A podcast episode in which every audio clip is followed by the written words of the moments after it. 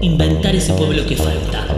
Un pueblo endemoniado esbozos de una nueva construcción ficcional, porque lo dado no es más lo dado, y aunque sabemos que solo un momento da igual, nos puja el encuentro por la necesidad de hacerlo, puesto que creemos que podemos entrometernos, estará mal que perdemos. Una escena apocalíptica, el ser humano en extinción, las ciudades desvencijadas, las antenas de las radios tumbadas sobre el asfalto porteño y un sinfín de locutoras radiales bailando en medio del derrumbe con sus voces submarinas y catárticas, locas de acá para allá. No somos ni éter ni Radio Nacional. Somos voces no dotadas, habrán visto, angeladas, que duda cabe. Somos brotes del cultivo de la tecnociencia. Somos el resultado de representaciones lingüísticas, fotográficas, biotecnológicas, quirúrgicas, farmacológicas, cinematográficas, cibernéticas. No hay original. Somos una copia más. Somos una copia más. Somos una copia más. Así las híbridas, las cruzadas, las primeras que aislaron y las últimas en volver gritan de acá. De acá y aprovechan la pérdida para conformar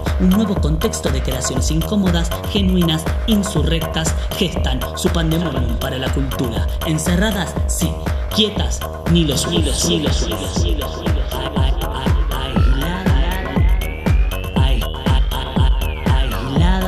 Somos Pepa Gorostiza y Eddie García y vamos a estar hablando de lo que más nos interesa, la cultura.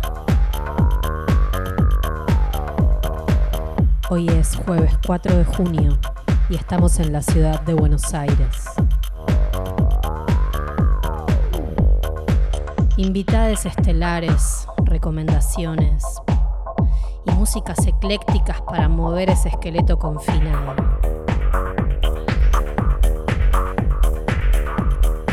Quédate con nosotros, que está por arrancar este pandemonium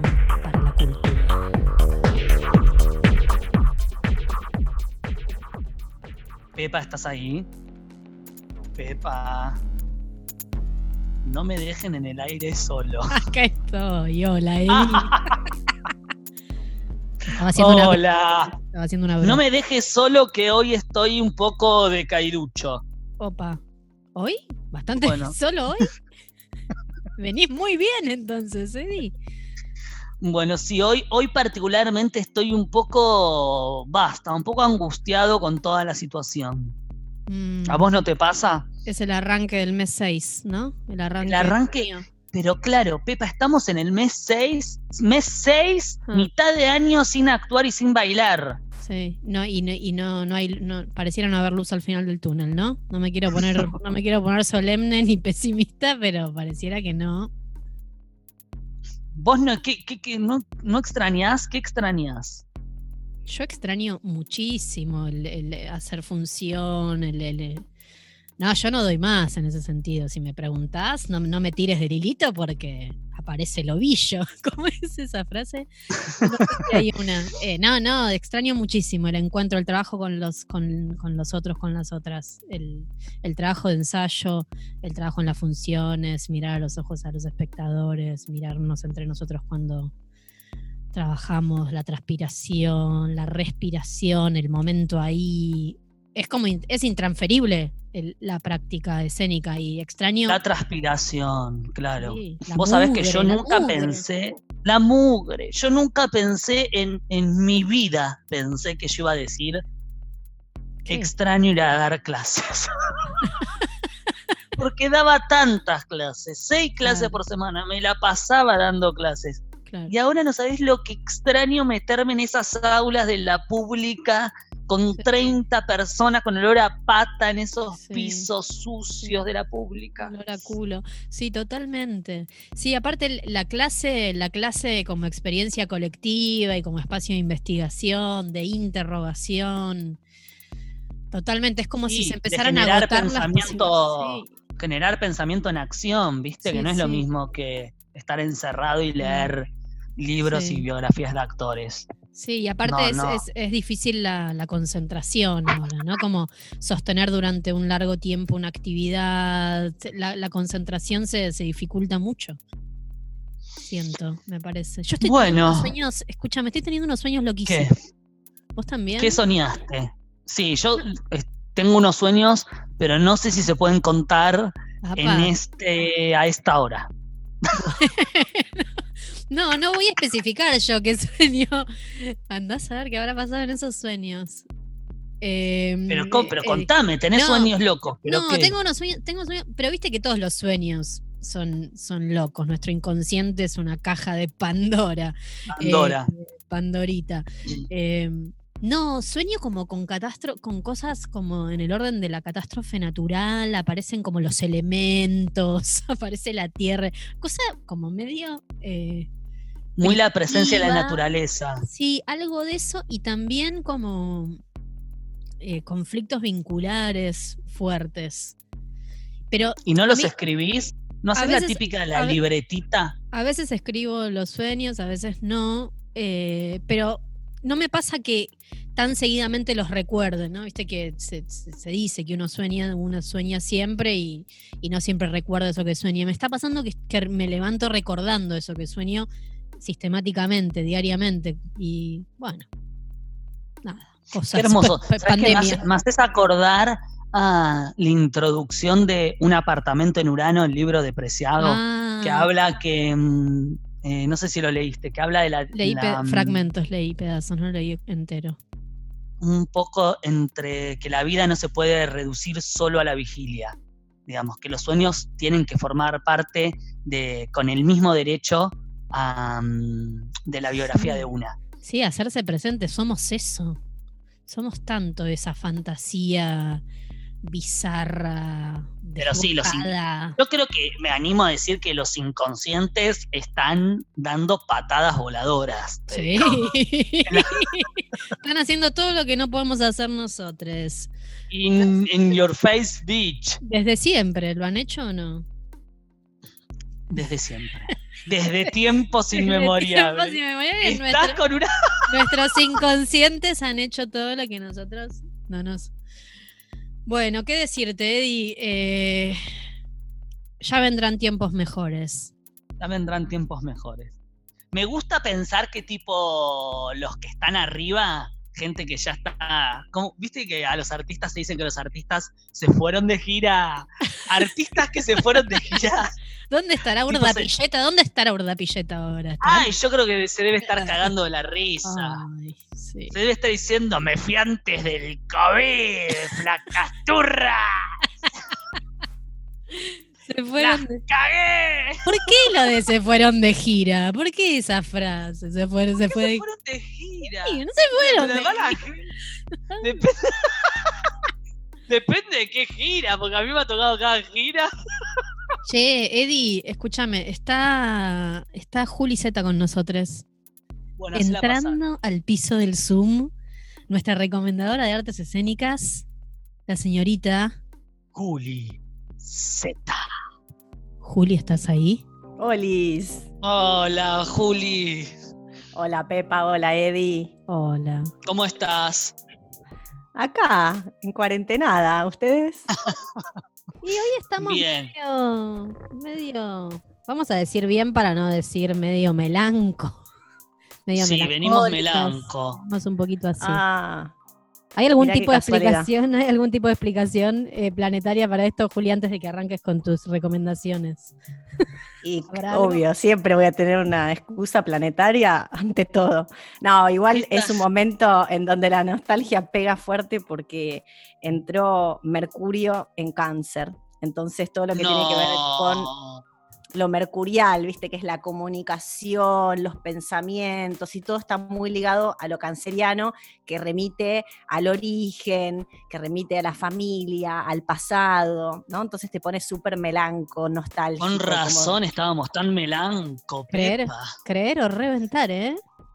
son esos momentos en donde uno cree que el pasado siempre fue mejor y bueno, se recuerda con mucha añoranza. Mirá. Mirá vos. Pero calzó justo. Encima de todo, chiques, siguen cuatro planetitas retrógrados. O sea que si queríamos rememorar, estamos para. Tenemos para recalcular, reflexionar, repensar todo lo que sea re previo. Vamos con eso. ¿Pero qué, qué planetas están retrógrados? Y en este momento tenemos retrógrado a Venus, a Júpiter, a Saturno y a Plutón. Así que es un momento bueno, está explotando un poquito el mundo, ¿no? Como que se están terminando ciertos ciclos y hay algo en donde basta para mí, basta para, basta para todos. Terminemos con esto, empecemos de cero y bueno, ahí vamos. Escuchame una cosa, ¿hay algo directo? algo, directo algo, que, no esté retrogrado. Tenemos un planeta directo como por ejemplo, bueno, Mercurio está directo, eso es un montón, porque Mercurio va a estar retro, más madera. Pero también tenemos Marte directo, aunque Marte está en Pisces, ¿viste? Ahí, entonces es como el guerrero, el marciano, el que va a salir a la guerra, pero abajo del agua. Entonces, se puede imaginarte una espada, la precisión que necesita para darle al enemigo, y no, está abajo del agua. Como Ay, me encanta esa, esa para maniobrar. Esa imagen que es, es como el directo indirecto. como que lo único que está. bueno, sigue Neptuno en Pisces, entonces todo lo que tiene que ver con los sueños, con el mundo onírico, con los sentimientos estuvimos hablando de los sueños, mira, y de Paul Preciado, la introducción de un apartamento en Urano, estuvimos hablando de todo eso. No, lo que es conclusión de todo esto, te digo, claro, estar soñando con tu ex en este momento es como. No, eso no. O sea, no te sientas sola. ¿no? Tu ex está soñando contigo, entonces, Eddie. Eso seguro.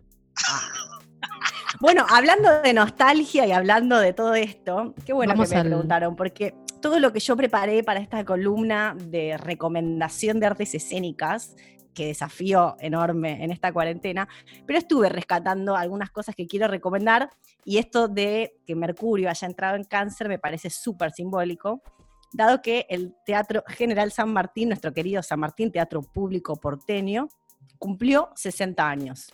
Cierto. 25 de mayo, así, teatro bien patriota. Entonces, para festejar estos 60 años, ¿qué hizo con Mercurio en cáncer. Volvemos para el pasado, recordamos todo lo hermoso que fue nuestra historia. Entonces, en la página del San Martín van a encontrar, o sea, en la página del Complejo Teatral de Buenos Aires, van a encontrar un recorrido fotográfico por los 60 años de historia, que hay fotos de camarines, de todas las obras. La verdad que es un recuerdo hermoso para que se peguen con esto de tanta nostalgia y tanta añoranza de lo que fue tan lindo en el pasado. Y, vamos a encontrar muchos, perdón, pero estoy pensando, Pepa, vamos a encontrar a muchos de les actores, actrices que se fueron, de, gira. de gira. hablando recién. sí, los que se fueron de gira. No, y pienso también en otras fotos. Me gusta esto de Viste como que el tiempo de la cuarentena también es un tiempo de meterte a los álbumes y ver como, bueno, yo ya de señora grande, ¿no? Porque quizás... A fondo. Mm. Yo estuve chusmeando la página y les digo que es re lindo ver fotos de teatro y de ensayos y de camarines en blanco y negro. Ya tiene como una mística. Y otra, y, otra relación con la captura, porque no era, o sea, era, era diferente. Entonces como que lo que se capturaba era... No la hacías mil veces a ver cuál era la... No, eran como momentos. Bueno, y también lo que capturan, lo que también entonces está haciendo el San Martín para festejar estos 60 años es abrió su archivo histórico con registros fílmicos de las obras más emblemáticas de la historia. Entonces, el 25 de mayo, que fue el día mismo del cumpleaños, estrenaron, entre comillas, así, de manera online, Copenhague, que fue una obra del dramaturgo inglés Michael Frayn con dirección de Carlos Gandolfo. Ahí actuaban Juan Carlos Gené, Alberto Segado y Alicia Verdaxar. Ah, era obvio que lo iba a decir mal, ¿no? Al aire, está clarísimo. No importa. Pero es una obra que es una obra que estrenó en el 2002. Fue un éxito rotundo y volvió a reestrenar en el 2003, 2004 y 2005. O sea, tuvieron ah, cuatro, temporadas en San Martín. Yo en ese momento estaba tomando clases con Alberto Segado en la escuela de Fernández y lo fui a ver en vivo, chiques, una obra maestra, o sea, clase de actuación, los tres animales de la escena. Así que se las recomiendo porque parece que va a quedar subidita un poco más en el canal del Teatro San Martín. Porque la idea es que estas obras van a estar durante una semana. Después, la segunda semana, que estrenó el sábado 30, el sábado pasado, lo que subió fue Main Camp Farsa, que es una obra del dramaturgo húngaro George Tabori. Acá la dirigió Jorge Rabelli en el año 2000 y ¿quién la protagonizó? Ah. Ah. Urda, urda, urda, urda. Hablamos de él también, che, parece, parece una joda, pero es como no, parece una joda que todo, todo, está, conectado. Recién nos, nos, nos, dijo algo Urda Pilleta desde el más allá. Ay, bueno, con el mayor de los amores recordamos a Alejandro Urdapilleta, que también con Jorge Suárez, Villanueva Cose, y tiene un elenco enorme. Esta obra está muy buena, dura dos horas y media, estaría, estaría para que te eh, organices. Estaría puteando como un loco si se entera que esto se está dando. No le gustaría nada. No le gustaría nada, pero bueno, quizás te aparece como un fantasma ahí mientras cualquier cosa, Quizás estoy diciendo cualquier cosa. Quizá le encantaría, estaría fascinado con toda esta tecnología. Estaría cagando de la risa, yo creo. Sí, sí. Ay, ojalá que sí, lo hacemos lo, que, está bueno es, ver actuaciones, ¿no? Ver, ver. Ver actuaciones, la verdad que sí, como ver teatro, teatro, viste, con mayúsculas. Y después, por última, está a partir del 6 de junio, se va a estrenar Enrique IV, la mítica obra de Luigi Pirandello, que es la versión que dirigió Rubén Schumacher en el 2005, protagonizada por Alfredo Alcón, también estaba Elena Tacisto, queridísima genia, ah. Osvaldo Bonet, Horacio Peña, bueno, está Couseiro, chicos, un elencazo. Así que eso va a ser a partir del 6.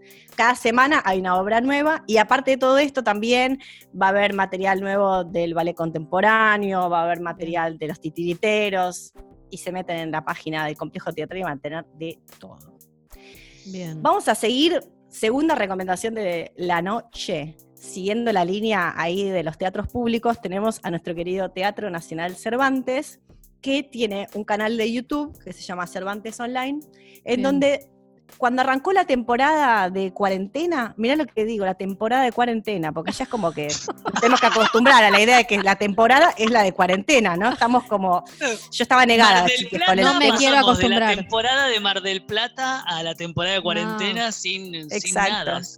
Ah. Yo estuve recontra negada con el tema del teatro online y todo, y ahora es como medio que hay que acostumbrarse a que esta es la que tenemos, hasta nuevo aviso, que ni nos metemos en cuándo será eso. ¿no? Sí, yo creo que pensarlo no como, como, como ver una obra, sino como tener otra experiencia con, con, eso que pasó. No vas a ver la obra, ves otra cosa. Exactamente. no, y aparte, recordemos que Mercurio en Cáncer nos pega la nostalgia y es un gran momento para recordar obras espectaculares, obras que quizás no vimos porque muchos de los pequeñines que nos escuchan por ahí están en pañales eh, o quizás vivían afuera de Buenos Aires. Yo escuché mucha gente también de otros países que está acercándose a teatro argentino a través de esta modalidad, así que no, no está todo tan mal. Bueno, en el teatro entonces Cervantes, lo primero que subieron cuando arrancó la temporada de cuarentena fue Idénticos, que es el Festival de Teatro por la Identidad. Eso sigue cargado. También van subiendo obras todas las semanas. Ya estuvieron, por ejemplo, Tarascones, La Terquedad, La Guiada, La Vía Extraordinaria. Y esta semana acaban de subir Yetatore, que es una obra de Gregorio de la Ferrer, dirigida por Agustina Leso. Esto estuvo en el teatro programado en el 2012 y 2013, y a raíz de eso, entonces, entrevistan a Agustina Leso, que va a ser como la conversación que estrena justo este viernes 5 pero lo que más les recomiendo es que se, meten, se metan en el canal de Cervantes Online porque están todavía subidas todas las conversaciones que fueron subiendo, entre ellas están a las chicas de piel de lava, está también el conversatorio con Gamas al ajillo, que estuvo muy bueno. Ah, está buenísimo, sí. yo lo vi. ¿Lo viste? ¿Viste? Muy bueno. También estuvo Gustavo Tarrío y Virginia Alianza, estuvo Camila Soya Villada, Mariana Chaud, Lorena Vega Capuzotto, bla, bla, bla. Y encima de todo, hay otro ciclo que se llama Monstruos, que son artistas entrevistando a otros artistas. Y tenés, por ejemplo, a Norma Leandro entrevistando a Mercedes Morán, a Analia Couseiro entrevistando a Spregelburg y Diego Peretti a Cartoon. Así que tienen para entretenerse, para escuchar a los artistas contar ahí sus experiencias, está muy bueno. Vamos con la tercera recomendación de la noche. Ah, yo pensaba que con ese... no, yo tengo para acá hasta pasado mañana te puedo recomendar cosas. Yo te digo, me meto con una y te voy a fondo. Dale, vamos. Bueno, Grupo Crap. Lo tienen, Grupo Crap. Sí, un poquito de danza, por favor. Un poquito de picante. Ahora nos metemos a fondo con la danza.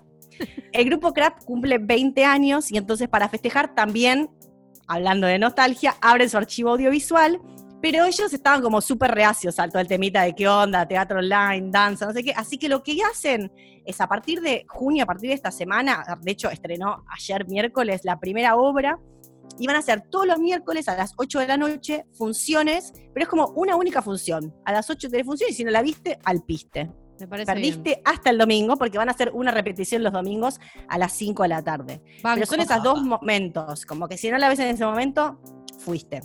Entonces, les recomiendo también que los busquen al grupo CRAP por redes sociales, que ahí van a tener todo el material. Cada miércoles antes de la función van a hacer un streaming con los miembros del grupo y van a hablar de cualquier cosa menos de la obra, aparentemente. Entonces, ayer estrenó Olímpica el 2007, va a estar también Mendiolaza el 2002, A dónde van los muertos, lado A y lado B. Y en julio van a estrenar obras de los directores Luis Soto y Luciana Acuña, que son Por el dinero, Cosas que pasan, Trampa para fantasmas, Bajo Feo y de Madera y África. Así que tienen para entretenerse todos los miércoles de junio y julio. Vamos con una más. Dale, última. Última. Este, que el tiempo es Les tirano. recomiendo también. Espacio Rossetti de Juan Colazo está abriendo una serie de charlas. La primera que hicieron la semana pasada fue un cruce entre Marina Otero y Esther Díaz, que esto fue un cruce sobre filosofía, peste y teatro. Sí, me la perdí.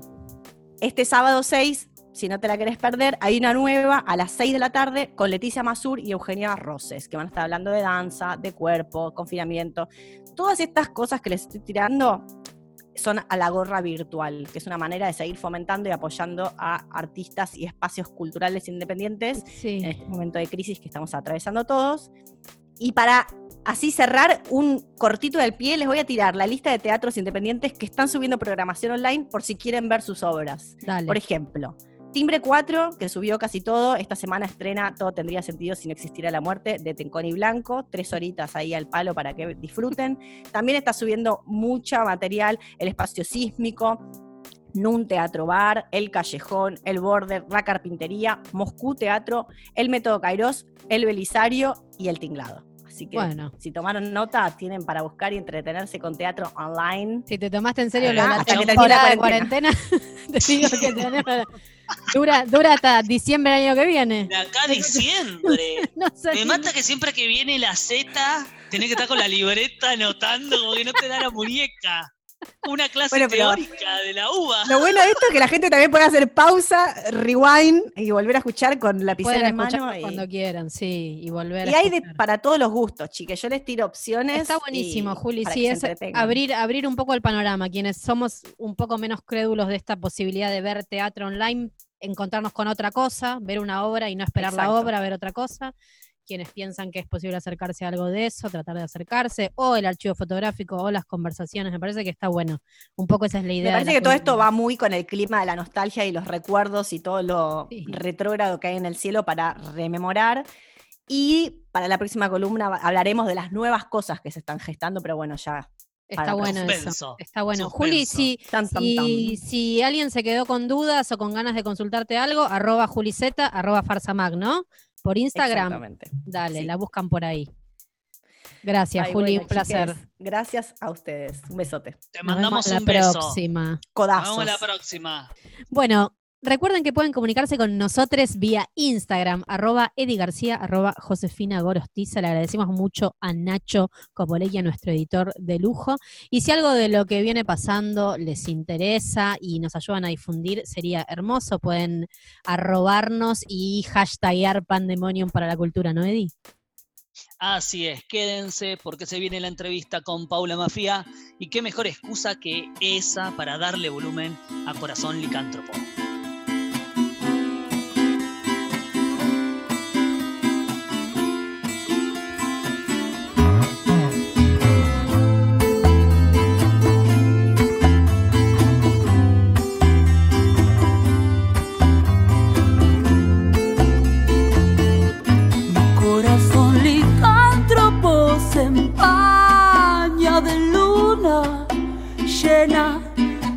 Derecho a la trampa lo tengo que ahogar y escarbar con el hocico, arrancarlo de un mordisco es por su propio bien, no entiende, lo ingenuo no es bien valorado en el amor, cosas que hablan de otras cosas.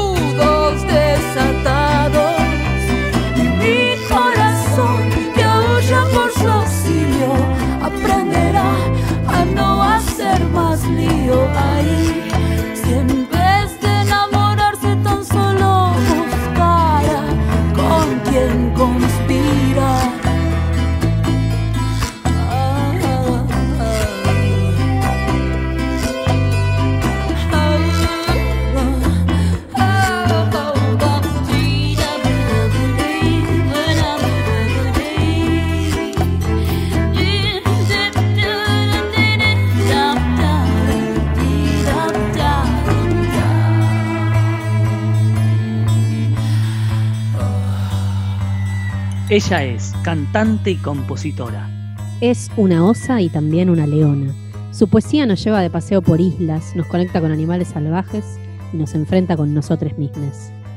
La potencia de su voz logra levantar hasta les anestesiades. Portadora de un caudal inagotable de imaginación. Qué maravilla que hoy nos acompañe en este pandemonium Paula Mafia. Hola Pau, ¿estás ahí? Hola, Hola, José. Hola. Hola, Pauli. Hola, ¿cómo estás? Qué lindo verte. Bien, muy bien. Estamos muy emocionados de que nos acompañes en este pandemonium.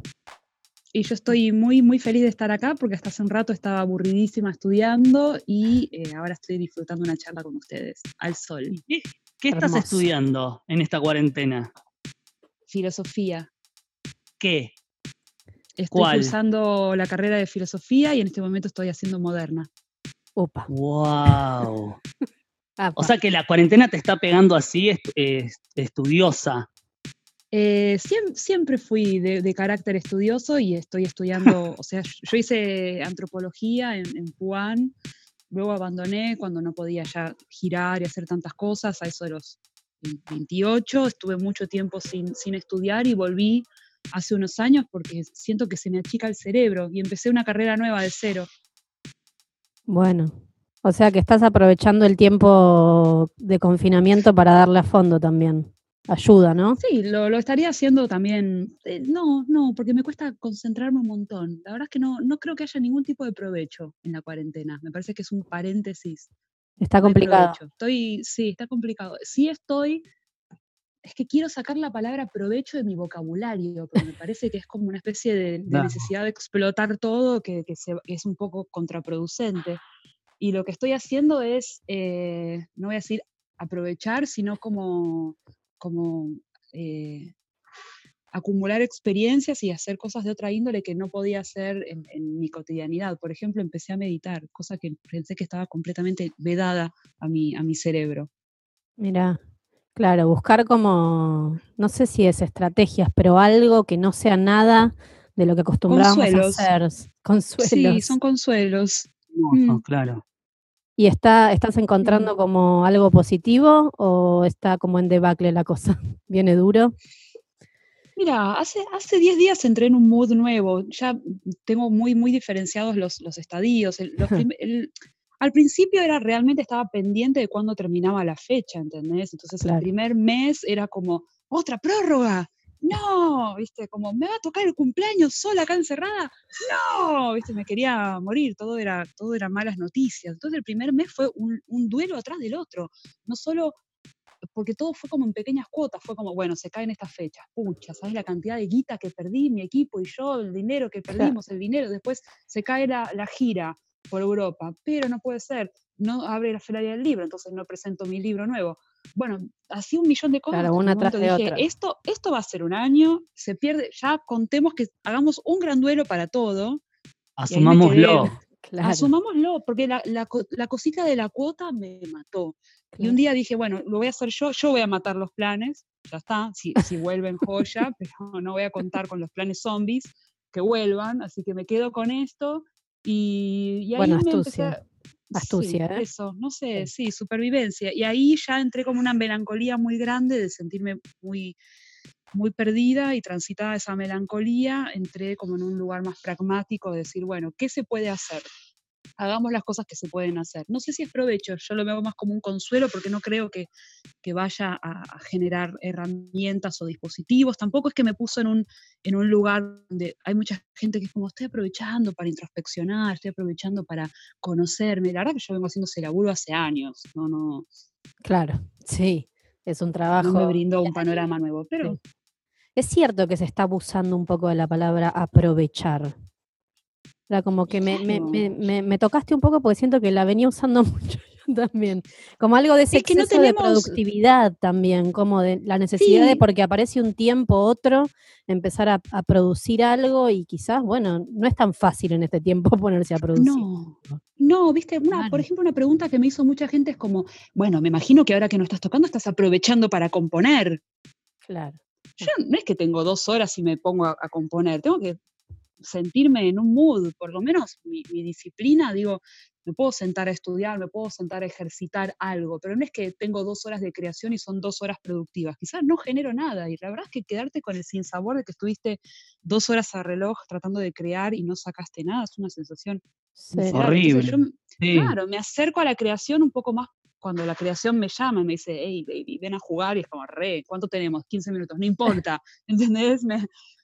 ahí sí, esa era una pregunta que teníamos ganas de hacerte. Si tenías un, sistema de trabajo, tipo una especie de moto, de, moto, de metodología a la hora de componer, por un lado, o varía cada vez. Si hay un sistema, y por otro lado, si es algo que aparece como te obligás, te pones horarios, ya acabas de decir que no, digamos, es algo como, bueno, baja una data. por obligación. Claro. Todo, todo, todo, a mí me, moviliza el deseo y, la voluntad y los tengo bien afilados, no es algo caprichoso hay un deseo en ser consecuente, hay un deseo en, llevar un, tener un correlato de las cosas que hago, hay un deseo en generar una obra y terminarla en cierto tiempo. Digo, no es solamente que estoy tirada en la cama y de pronto me agarran unas ganas, así como, ay, qué antojo de componer y, voy y compongo. hay, hay, una mezcla. No creo, claro. no creo que yo pueda, a ver, si, si fuera escritora o las veces que tuve que escribir, me propuse llenar hojas tantas, qué sé yo, por día. Me mm. propuse escribir tanto. Y eh, es un ejercicio. Entonces yo me puedo sentar en el piano a jugar un rato, eh, pero la, la, realidad es que yo tengo mi proceso creativo musical dividido en el tiempo a una escala mucho más grande. Es como la agricultura. Tiene realmente esos tiempos. Hay toda una época en la que estoy eh, recolectando semillas, ¿no? Y, como dejándome influenciar. Estoy permeable, mi, mente tiene que estar curiosa, tengo que estar eh, deseosa de consumir cosas. Hay, hay épocas donde no puedo consumir nada, donde no escucho música, no puedo leer, todo me ofende, todo me hace mal, todo me... Estoy completamente... Hipersensibilizada. Y, sí, no puedo, no puedo lidiar con nada. Entonces, hay épocas donde, donde estoy deseante y busco. Hay épocas donde estoy introvertida y estoy procesando esa información. Mm. Y después hay épocas donde pongo a manufacturar el, decantamiento de todo eso. Y ahí me pongo a componer ávidamente y necesito componer un montón y, estoy obsesionada y en trance con esas ideas. Y después ya entro al estudio y empiezo a grabar, que es la época más de cosecha, y después ya es largar el disco, moverlo, girarlo, tocarlo. Este año me tocó en un año en el que me iba a dedicar a tocar durante todo el año. Con lo cual yo no estaba mentalizada a priori con sentarme a componer, estaba con la espada en la mano en modo guerrera. Salí. Muy alejada de la sensibilidad. Dime. Escúchame, hablando de épocas, pero entrando un poco más en el terreno de la fantasía, si pudieras elegir un momento, una época de la historia, un momento de la historia, donde pudieras pasearte un poco y tocar unos temas, ¿Cuál sería una época, no sé, el mayo francés, la revuelta de Stonewall, no quiero influenciar, ¿eh? pero ¿cuál sería tu época para pasar? Me toco unos temitas y vuelvo, ¿eh? no es que quiero nacer ahí. Mm. el mayo francés siempre para mí es, un punto muy interesante. Y iría, iría a ese lugar. También iría, me parece, a, a los años 30 posiblemente, antes de la, antes de la Segunda Guerra, eh, no sé, me, gustaría como pensar en, lo que sería el mundo en aquel entonces, incluso Argentina también. Eh, me parece como, como una época súper interesante, súper, súper, súper rica eh, intelectual y creativamente, qué sé yo, me, hubiera encantado conocer, no sé si mi música hubiera tenido sentido en aquel entonces. Posiblemente no, pero igual las no. sería rarísimo, sería como, que venga, que venga alguien con música del futuro, ¿te imaginas que venga alguien con música de, dentro de 80 años y la toque hoy? bueno, hermoso, hermoso. No nos daríamos cuenta, no nos daríamos cuenta, pero sería increíble. Sería quizás quizás telepática la música en 80 años. Sí, sobre todo porque las ideas del tiempo, viste, que son muy erráticas. Nosotros tenemos una idea de que algo avanza y en realidad, vaya a saber, ¿no? Claro, quizás está corriendo para un costado nada más. Bueno, la idea del círculo constante también. Eh, pero sí, no sé. Escúchame, Pau, ¿cómo, cómo vamos, vamos al pasado? si es que hay, si es que hay un pasado hacia atrás. Em, ¿cómo, ¿Cómo fue tu encuentro con la música? ¿Fue amor a primera vista? ¿Algo así o no? Sí, fue, me, tacleó, fue, fue, muy, fue muy ineludible. Fue muy claro al punto tal que yo era muy chiquita y me llegó una notición muy grande. Ahora, el, mensaje que yo saqué de eso me tomó mucho tiempo entenderlo. los mensajes no son tan claros, son concretos, pero quizá no son son claros. Me pasó a los tres años en un acto del jardín, esas cosas que ponen a los, a niños a hacer idioteces en un grupo, y una de estas idioteces eh, viró en torno a Canción de Bañar la Luna de Mariana Walsh, y cuando escuché esa canción sentí una herida tan profunda y dulce y tan, me quedaba tan grande para el cuerpo. Era como una, ah. como, ¿por qué esto me, me genera esto? Esto me genera esto, y qué, tengo que interpretar de esto, pero algo, algo pasó, o sea, esa claridad fue, fue un anuncio muy, muy, muy evidente.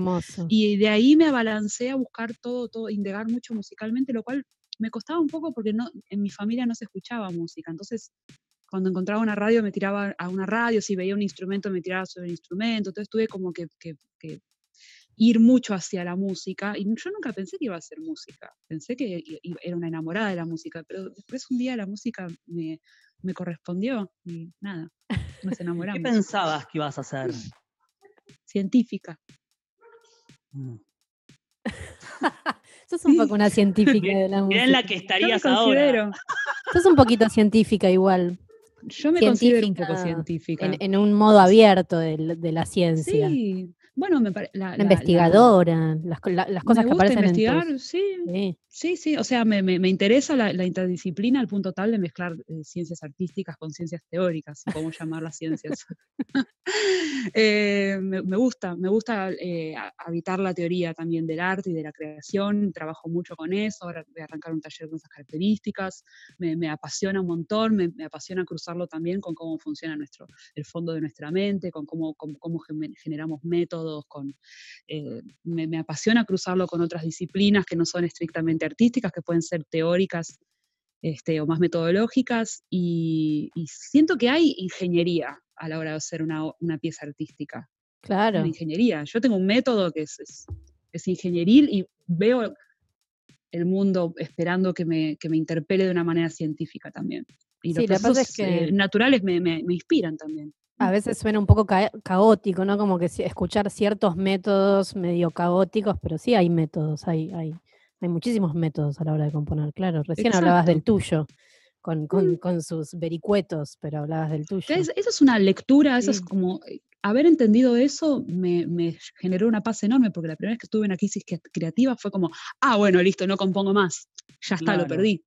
Esta cosa que vino y me tomó una vez, ahora me abandonó y estará en otra persona, ya está, fui, fui, estoy caput, ¿viste? Y fue como, tuve meses, meses pensando que nunca más iba a poder, y todo lo que componía me parecía apurado, choto, ¿viste? Berreta. Y un día me relajé y, pude ver el proceso más como en un zoom out, y después volvió a suceder, y dije, listo, hay un patrón, hay un patrón, lo, lo, metodizo y lo entiendo y lo estudio, y, listo, ya está, me relajé. Genial. Incluso esos patrones, perdón, sí.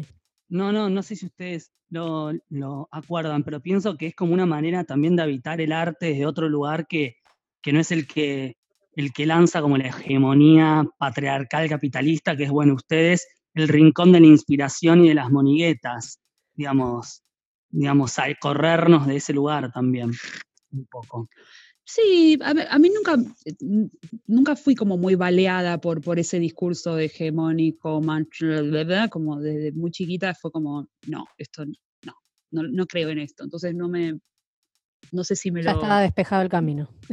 Sí, nunca me pareció válido, nunca creí en ídolos, nunca creí en fórmulas, nunca me pareció que había un camino ya hecho que había que seguir. Eh, me parece que ahora, por ejemplo, la gente joven que incursiona en el arte tiene una, mirada del arte muy profesionalizable, que se meten quizá en hacer una carrera en una universidad artística y que ya saben qué métodos seguir. Para mí era completamente caótico, no sé cómo fue para vos, Pepa, en la danza, pero viste como, eh, para mí era como, todo, todo era, era no sé, era como sobrevivir el momento, no había una expectativa de profesionalizarme. Me encontré profesional cuando el mundo ya me, me, asumió de esa manera. Mm. Pero yo, creo que estamos, que trabajamos de manera profesional, por lo menos los artistas del movimiento, sin estar profesionalizados acá, por lo menos en Argentina. Entonces ya entran otras complicaciones. Igual me, me, parece que es interesante lo que decías de las ciencias artísticas y de ser medio científica en términos curiosos y eso, pero esto es como una cosa que pienso yo, y hablabas recién de la universidad. Es, es, muy compleja el arte en la universidad, es muy compleja la enseñanza de las prácticas artísticas, la evaluación de eso, y al mismo tiempo tiene algo de evaluación constante, ¿no? Como pensaba Claro, yo pienso en eso, ¿viste? La gente joven que, que, empieza estudiando el arte con la lógica de que puede ser una carrera y puede ser profesionalizable y es una búsqueda completamente distinta a la que tenía mi generación o generaciones anteriores donde te dedicabas al arte por sobrevivencia, eh, como casi por una pulsión vital, versus la, la, la, la noción ineludible de que hoy estudiar arquitectura o estudiar, eh, no sé, qué sé yo, artes visuales te pueden llevar al mismo lugar porque la sociedad no te garantiza absolutamente nada. Entonces, mejor profesionalizarte en el arte. Ahora, yo me curtí en el arte también en, antros con el piso pegoteado de birra. Entonces, había una cosa de tomar un espacio, de militarlo, de lucharlo y de militar mi cuerpo, mi discurso y de curtirme muy en la escena ya directamente no en un aula. Yo me dejé antropología básicamente también porque era una carrera teórica donde nunca estaba trabajando en el campo y dije, es ridículo que una carrera que se basa en la etnografía y en la observación, yo estoy leyendo sobre la observación. Es como, no sé, qué sé yo, es como leer sobre erotismo y nunca tocar a alguien, ¿entendés? Es como, no, no, no, puede, no podés renunciar a todo ese plano sensorial y de la práctica y de la creación colectiva. Mm. Por otro lado, la academia genera grupos. Entonces, no sé, a mí me, me, pareció muy loco, me pareció muy loco tener esa noción tan cierta a los 19 años de que vos podés ser una profesional en el arte. ¡Wow! ¿A dónde te lleva y a dónde no te lleva? Pensé. Mm. Mm. ¿Y, qué pensás de, bueno, no sé, decir industria de la música quizás es un poco grande, pero hablabas de esto de que... Eh, sí, pero, ¿qué, pensás de eso ahora? y aparentemente en los últimos años se han visto ciertos cambios, ¿no? No sé si pensás que son cambios que se dieron a nivel macro, o son más micro, que vemos algunos, o que de verdad se está modificando algo, un modo de encarar la industria. Quizás podemos pensarlo en Argentina, no sé si tenés algo pensado al mm. respecto. Es un poco grande la pregunta. Es una pregunta que podemos, sí, es grande y podemos estar horas debatiéndolo, pero mm. si tuviera que hacer una lectura veloz, me parece que sí, que la música es una industria, que de las, de las disciplinas artísticas es considerada un entretenimiento, mm. eh, es posiblemente una de las que más sea considerada un entretenimiento junto con, con, con el cine. Eh, el teatro tiene un poco más de dignidad en ese sentido, no es tan, digo, hay un teatro muy claro que es entretenimiento, y después hay un teatro muy claro la música, aunque, aunque se preste a ser formal y o experimental, también tiene como una lógica así como de espectacularidad, y eso le pasa a algunas obras algunas piezas escénicas. La, música es eso. hay toda una industria de la música que no, que no busca la, belleza, lo sublime, que no busca la trascendencia, que busca la guita. O sea, solo tenés que prender Spotify y escuchar cualquiera de esas propagandas horribles que tiene. Y esa cosa del playlist y de la música predigerida evidencia mucho que también los hábitos de consumo de la gente es que la gente ya no se banca un CD entero que es mi lectura como álbum de un relato musical en nueve o diez piezas donde quiero, no, dame el hit.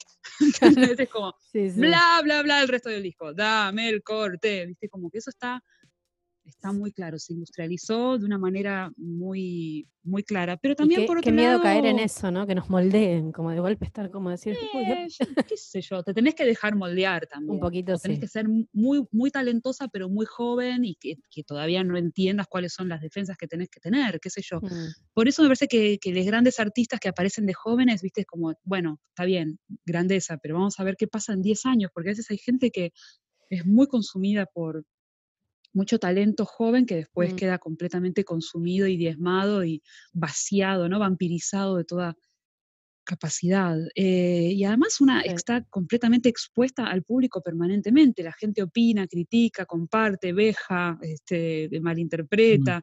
el, cómo, cómo, cómo, circula la obra, es, es, todo está acelerado, qué sé yo, como yo puedo sacar una canción hoy y, mañana ya esa obra va a estar siendo compartida a gran escala y va a estar gente opinando bien y mal de esa obra. Incluso la gente va a estar opinando por más que no la haya escuchado, porque también hay un comercio de la opinión de esa obra. Entonces ya no es ni la obra en sí misma, es, el, el rum rum que se genera.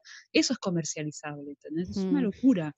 La gente habla de, ¿viste el videoclip que sacó fulane? Como sí, pero es como, quizás ni viste, viste el videoclip en mute, viste un pedazo, o sea, la obra queda completamente atrás y queda la sensación adelante. Eso es muy peligroso y me parece muy peligroso realmente ser parte de esa lógica. Qué difícil. Una pregunta, Pau, en relación a, por ejemplo, la industria local, ¿no? Y pienso en la marea verde o la ley de cupo, ¿crees que hay, digamos, que pensando, te, te, pregunto que me cuentes porque no lo tengo tan, tan en claro, ¿ves algunos cambios también así a nivel de lo macro y de lo micro?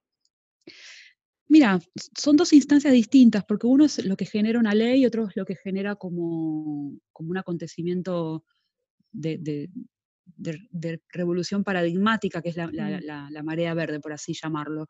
La ley de cupo es un hecho, o sea, se peleó una ley por los medios convencionales y aburridos de una ley, mm, llegó a los lugares que tenían que llegar y la ley fue, salvo por un voto, este, sancionada por unanimidad y lo que genera la ley es que se formaliza algo que es necesario, pero no se está eh, pudiendo como llevar a cabo en la sociedad porque la sociedad está atrás de, lo que se consideran derechos básicos, que es lo que pasó en Argentina con eh, la presencia de, mujeres y disidencias en los festivales. ¿Por qué? Porque la gran mm. mayoría de los festivales eh, a lo largo y ancho del país, ya sean de índole municipal o nacional, incluso los privados también, ya tenían como una especie de grilla que ya está como bien vista, ¿no? Como, como que tiene el visto bueno, el, la, santa, el santo visto bueno, de por un lado de un público, por otro lado de la industria, de cómo, cómo se arma una grilla de rock, y es lo que se considera rock es en un 98% masculino y chabón, ¿no? No, no es de una masculinidad alternativa, diversa o que pueda de alguna manera interpelar a la no hegemonía. Entonces, básicamente, desde un concurso, un festival de chamamé, a uno de tango, a uno de, qué sé yo, de, de, cueca, pasando por lo, que se te ocurra, ¿entendés? De, canto ballisto, va a estar en su, en su gran medida este, representado por hombres grandes. O sea, no hay lugar para que las mujeres, las niñas y la gente trans no binaria se, pueda llegar a ver identificada con, con quien está arriba de la escena. Y eso ya está de alguna manera bien visto. El hecho de que primero se empiece a, opinar sobre la constitución de estos festivales y después efectivamente salga una ley, ya empieza a generar un debate público. Entonces, eh, por un lado está la ley que tiene que ser eh, que tiene que ser respetada y porque está fiscalizada por una entidad y te dicen, che, si no hay un 30% de cupo femenino y o disidente, este festival es ilegal y entonces tiene que pagar una multa. Hmm. Eh, sino que también el mismo público dice, che, yo antes venía a estos festivales donde son 60 bandas, ¿entendés? Como bla, y ahora ya no, porque sé que hay otros festivales que están más customizados a mi gusto. Claro. Entonces la gente misma ya, ya empieza a, opinar o a auditar o decir, che, ¿qué onda este festival? Son todo machos, ¿entendés? Como el mismo público. Lo mismo que pasó con la ley de matrimonio igualitario, ¿entendés? Yo hasta, ese entonces salía a, la calle con una piba de la mano y me tenía que aguantar vejaciones verbales y físicas, ¿entendés? La gente que estaba de acuerdo con mi elegir no me salía a defender y la gente que estaba en contra básicamente me, me, acusaba de estar haciendo una injuria social. Cuando se vuelve una ley, la gente que piensa que yo le estoy haciendo una injuria antes tiene que pasar por una especie de, razonamiento de si esto es antiético, ¿por qué es legal? Y la gente que no sabía que estaba ni sí ni no, de pronto dice, bueno, pero si es legal está bien. Y como que acelera el proceso amodorrado de tomar partido de la gente. Claro. Básicamente, eso es lo que hace una ley. Es una mierda, ¿entendés? Es una mierda. Yo no quiero llegar a ningún lugar por una ley, pero es como que acelera la, la mente dormida de un montón de gente. Sí. Puedo cambiar de tema radicalmente, perdón, pero quiero hacerle una pregunta a Pau antes de que se nos vaya el tiempo. Eh, que, eh, muchas de tus canciones están como plagadas de referencias a los animales. Sí. Yo eh, quiero saber si, si es que, ¿de dónde surge ese interés por la animalidad? ¿Viene de algún... Porque somos animales. Porque somos animales. Pero... ¿Cómo no voy a tener, cómo no voy a, tener interés en, mi esencia más pura. Yo me considero muy un animal. soy. Claro. Estoy muy en contacto con, mi animalidad. No es que yo tenga más animalidad que otra gente, la tengo muy presente. ¿Eso fue desde, y me lo desde siempre, como de pequeña? Sí, siempre, nunca no fue así. Siempre, siempre flasheé con, con, mi capacidad de poder ser un animal y saber que estoy permanentemente siendo adiestrada también. Claro. Entonces elijo dónde adiestrarme o cuánto, cuánto adiestrarme. Cuánto me ser un animal social, claro, y politizado y todo eso. Entonces, eh, nunca quise renunciar del todo a, ese amor por la animalidad. Y también tengo un profundo interés por, por ese lugar del fondo de nuestras mentes donde se originan todos los lenguajes y todos los logos, que me parece que son, de, son tan basales que los compartimos con, con otros animales, por lo menos taxonómicamente más próximos, otros mamíferos, por ejemplo. No, yo no sé si me puedo comunicar con un tucán, pero estoy un rato con un perro, con un gato y genero un folclore. Sí. Sí. Acá, acá entra la filosofía de la que hablábamos antes. ¿eh? Claro. Eso, eso también te pasa. Estuve chusmeando ahí un poco con esto que contás a veces del vínculo con el agua, que necesitas ir al agua, que te revuelque un poco. Sí, sí, sí, necesito ir a, ir a entregarme, o sea, soy una persona que está eh, al control de todo y como estoy todo el tiempo haciendo un millón de cosas y soy como muy, muy iniciadora de cosas, soy muy adicta al sol y, al calor y, a esta sensación, pero, pero necesito todos los años ir al mar un rato. Hay gente que prefiere a la montaña, a mí la montaña es como... Uh, no, yo soy del agua también. ¿eh? Yo, soy del agua, necesito ir, a, necesito ir a morirme un toque al mar. Es, es posta, es abandonarme y morir un poco y eso para mí es entrega también. Claro, hermoso. Las islas de las canciones también. Bueno, Pau, eh, última pregunta para, para cerrar esto. ¿Qué, qué, qué te parece que para vos qué sería importante enunciar hoy en un programa sobre cultura? ¿En un programa eh, político o de.? En un programa como este, ¿no? Que es como una, ah. un, este. intento de programa de radio. ¿Qué, qué, qué, te parece a vos que sería importante enunciar o, qué te interesaría en, enunciar? Para mí me gustaría hacer un, anuncio como, como parte del, del, como miembro de, este bioma que es la cultura autogestiva y después hacer una, una, una invitación como una propuesta personal. La, la, primera es que no olvidemos que ya seamos público o, creadores, creadoras de, de, arte autogestivo, en este momento el mecenazgo de todo lo que hacemos depende estrictamente de, de nosotros y eso puede ser en forma de difusión o en mm. forma de, de, amplificación de ciertas, de ciertas consignas que, que, la gente que nos dedicamos a la parte artística o técnica de la autogestión estamos necesitando. necesitando. Me parece que la cultura independiente es un estado aparte que se, se ha autorregulado mucho. En este mm. momento, este, más que una lógica de, subsidios, necesitamos que se contemple la posibilidad de que volvamos a, financiar de alguna manera eh, lo, que hacemos. Esto puede ser como empezando a pensar la posibilidad de abrir un teatro eh, para hacer un, show o una, o una obra con, buena calidad, streameada y que la gente empiece por un tiempo a consumir este, este, este, formato para empezar a girar un poco de dinero y que se vuelva a repartir entre el mm. espacio cultural, la, artística arriba del escenario y toda la técnica arriba y abajo del escenario. Es indispensable que el público vuelva a, confiar un poco en esto y que los artistas empecemos también a incluir a la técnica en esta, en esta fuga de, posibilidades. Digo, yo puedo hacer un vivo en mi casa y mercantilizarlo, pero ¿qué pasa con mi equipo técnico? No puedo no contemplarlo. Somos parte de un mismo bioma. Me parece que el público también em, empezara a, consumir un poco de esta, de esta lógica online, lo que no estamos consumiendo ni en cervezas, ni en taxis, en salir, ni todo eso, empezar a, a un poco distribuirlo a estos espacios que, que lo necesitan. Eso por un lado, me parece que es un, deber como artistas y como consumidores de, cultura, no dejar que esto se detenga. Mm. Eh, no, no, vamos, nunca esperamos que la solución viniera de afuera, tiene que venir de adentro y tiene que venir de, nosotros. si viene de afuera, joya, pero nunca fue la, lógica. Y podemos estar como llorando un montón de que algo cambie y no sé si va a acontecer en este momento. Hay, hay urgencias realmente que son de vida o muerte. Yo no sé si el arte es de vida o muerte a grandes rasgos. Me parece que en lo personal es de vida o muerte, porque mi vida no tendría sentido si no hubiera arte. Y la de toda la gente que está escuchando este programa de radio, toda la gente que está viendo Netflix en su casa, también requieren el arte. Entonces quizás no es de vida o muerte como un helado no es de vida o muerte, o como una copa de vino no es de vida o muerte, pero realmente hacen a la vida más entretenida y le dan un significado más grande posiblemente que, qué sé yo, comer un pescado crudo con la mano, como hubiéramos hecho otra hora. Y por otro lado, es dejar. Hay, hay, hay, algo que está haciendo un ruido extraño en tu, en tu auricular, ¿puede ser? A ver, ahí. Hola, hola. Ahí está perfecto. Ahí volviste perfecto. se, ah, se, robotizó. te, te cyborizaste. Mira, quizás hay un cable que ande medio loquito. La melancolía del em, cyborg. Sí, la melancolía del cyborg.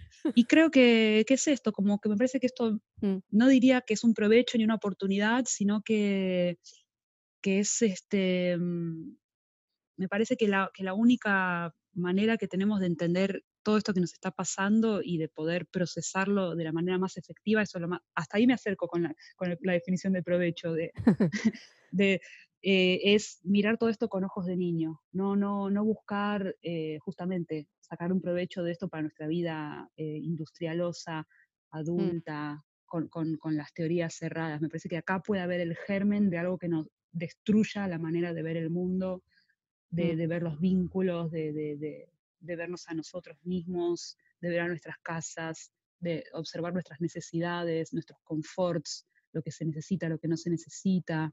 Eh, me parece que todo eso puede ser finalmente demolido para ser reconstruido y quizá lo volvemos a dejar igual, pero qué gratificante saber que volvimos a tomar esas decisiones y que no es el producto de la acumulación de la costumbre nada más.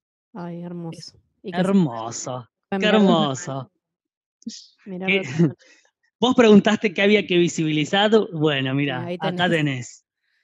Escúchame.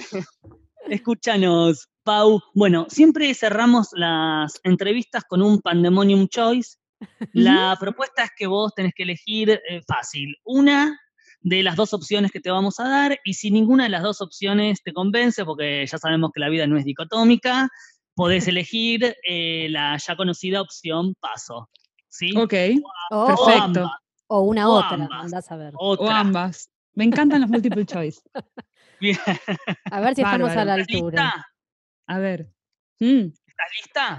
Ready, ready. Vamos. ¿Cuarentonga o cuarentanga?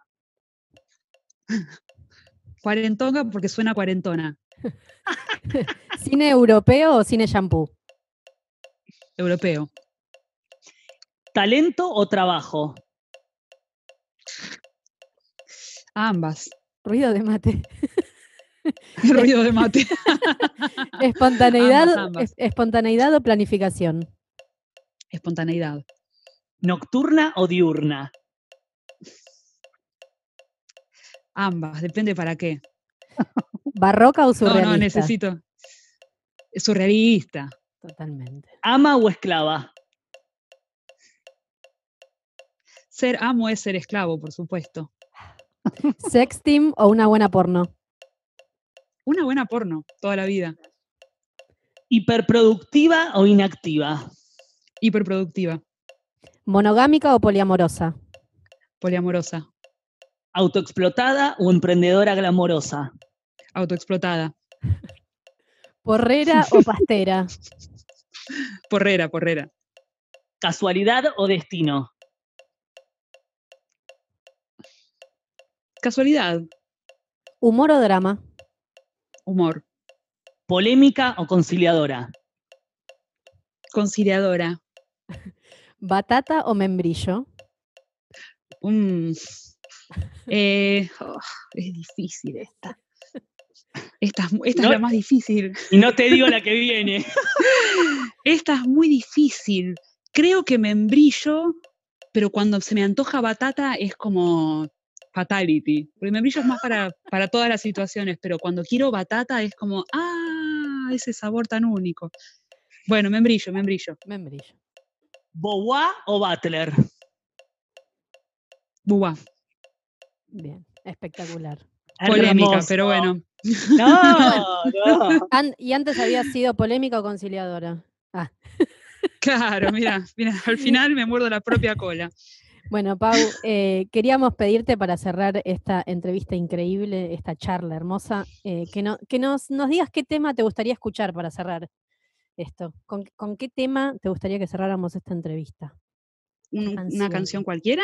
Sí, una canción que elijas vos por el motivo que sea. Ah, a ver, a ver. Eh, a ver, quiero que escuchemos eh, chan, chan. Estoy, estoy tratando de, de, de, ver qué estuve escuchando en mi mente últimamente, a ver qué puedo, algo que me reverbere con esto. Pero estuve escuchando cosas muy largas, tipo piezas sinfónicas y eso. Sí, sí, eh, puede ser, ¿eh? Bueno. ¿Sí? ¿Pero lo van a poner? La doctora, lo que pasa es que quizás la, no la podemos dejar entera. La doctora Rottenberg no, la vez no. pasada nos sugirió un Tchaikovsky. Y así bueno, yo entonces voy a, les propongo que a partir del minuto eh, 14 más o menos, eh, en esta eh, sinfonía número 3 de Koreski, eh, o Goreki, Gor, Goreki, no sé cómo se dice, Koreski,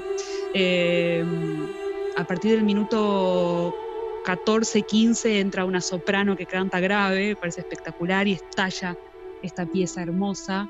Eh, me parece que, que, pueden poner unos minutos a partir de ahí, que la gente se derrita, se derrita en los brazos de esta, de, este, de esta melancolía tan grande que es esta obra. Vamos con y eso. así nos vamos, derretidas. Gracias. Mm, un placer, la pasé un muy placerazo. lindo. Adiós. Au revoir.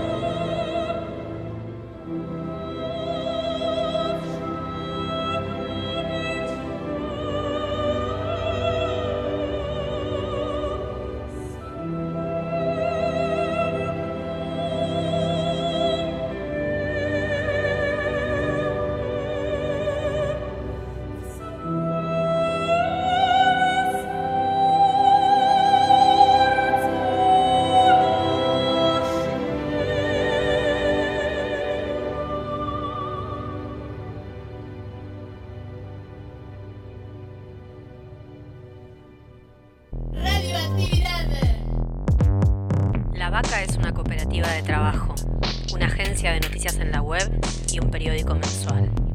La Vaca es una universidad y un montón de talleres y propuestas artísticas en nuestra casa, Mu Trinchera Boutique. La Vaca es una editora de libros, una productora audiovisual, una sala de teatro independiente y una radio donde ahora podés escuchar Pandemonium para la Cultura.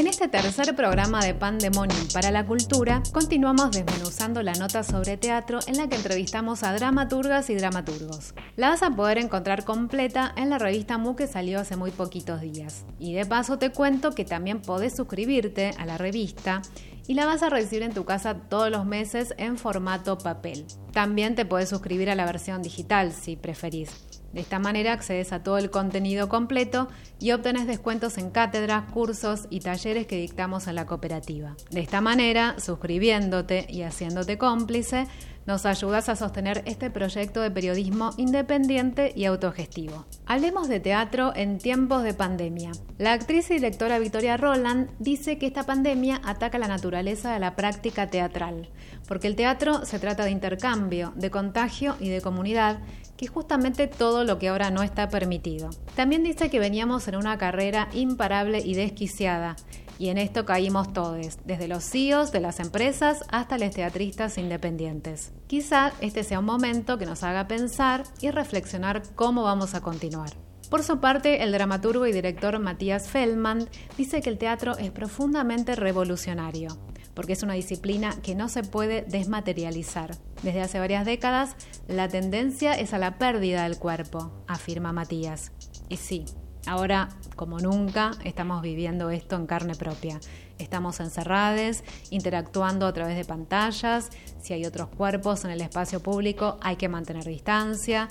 La distopía está entre nosotros y es una realidad. Y si hablamos de distopía, tecnología y pandemia, te recomiendo que leas la nota de la periodista canadiense Naomi Klein que salió publicada en La Vaca. Nuestra web es www.lavaca.org, ahí la vas a poder encontrar. Naomi Klein, eh, como te decía, es una periodista canadiense. Ella es autora de varios libros que seguramente te van a sonar como No Logo, La Doctrina del Shock, y también realizó junto a su compañero un documental que fue muy difundido y se llama La Toma. Ahí ellos eh, retrataron el proceso de las fábricas recuperadas post-2001. En esta nota que te digo, que se llama Distopía de alta tecnología, la receta que se gesta en Nueva York para el post-coronavirus, Naomi habla de cómo se viene armando un plan en el que tienen alta influencia los gigantes tecnológicos y en el que buscan imponernos una propuesta sin contacto, sin cuerpo. Este momento que estamos transitando es utilizado como un laboratorio en vivo y cuentan con un arma súper poderosa que es el miedo. ¿Vos te imaginás que la vida sea estar encerrados y que todo sea a través de pantallas? Que esta cuarentena, que estamos aislados, sin encuentros, sin besos, sin abrazos, sea la vida habitual? Como dicen Josefina y Eddie en el comienzo de este programa, encerrados, sí, por ahora. Quietas, quietos, ni lo sueñes. Esto fue todo por hoy. Nos volveremos a encontrar en el próximo programa de Pandemonium para la Cultura. Así pasaba el micro periodístico cultural de la vaca por María del Carmen Varela, como todos los jueves. Y gracias, Eddie, porque me revitalizó este programa a mí también, Pepita, a mí también. Fue una inyección de vida y espero que a les que nos están escuchando les haya pasado lo mismo. Nos vamos con este temón que resume algo del espíritu de este programa, porque no existe una ley que pueda salvarnos del apocalipsis, Pepa. Qué hermoso presentar a los Iriakuriaki. Somos Pepa y Eddie más Nacho y la seguimos el próximo jueves. Dale volumen. Pensar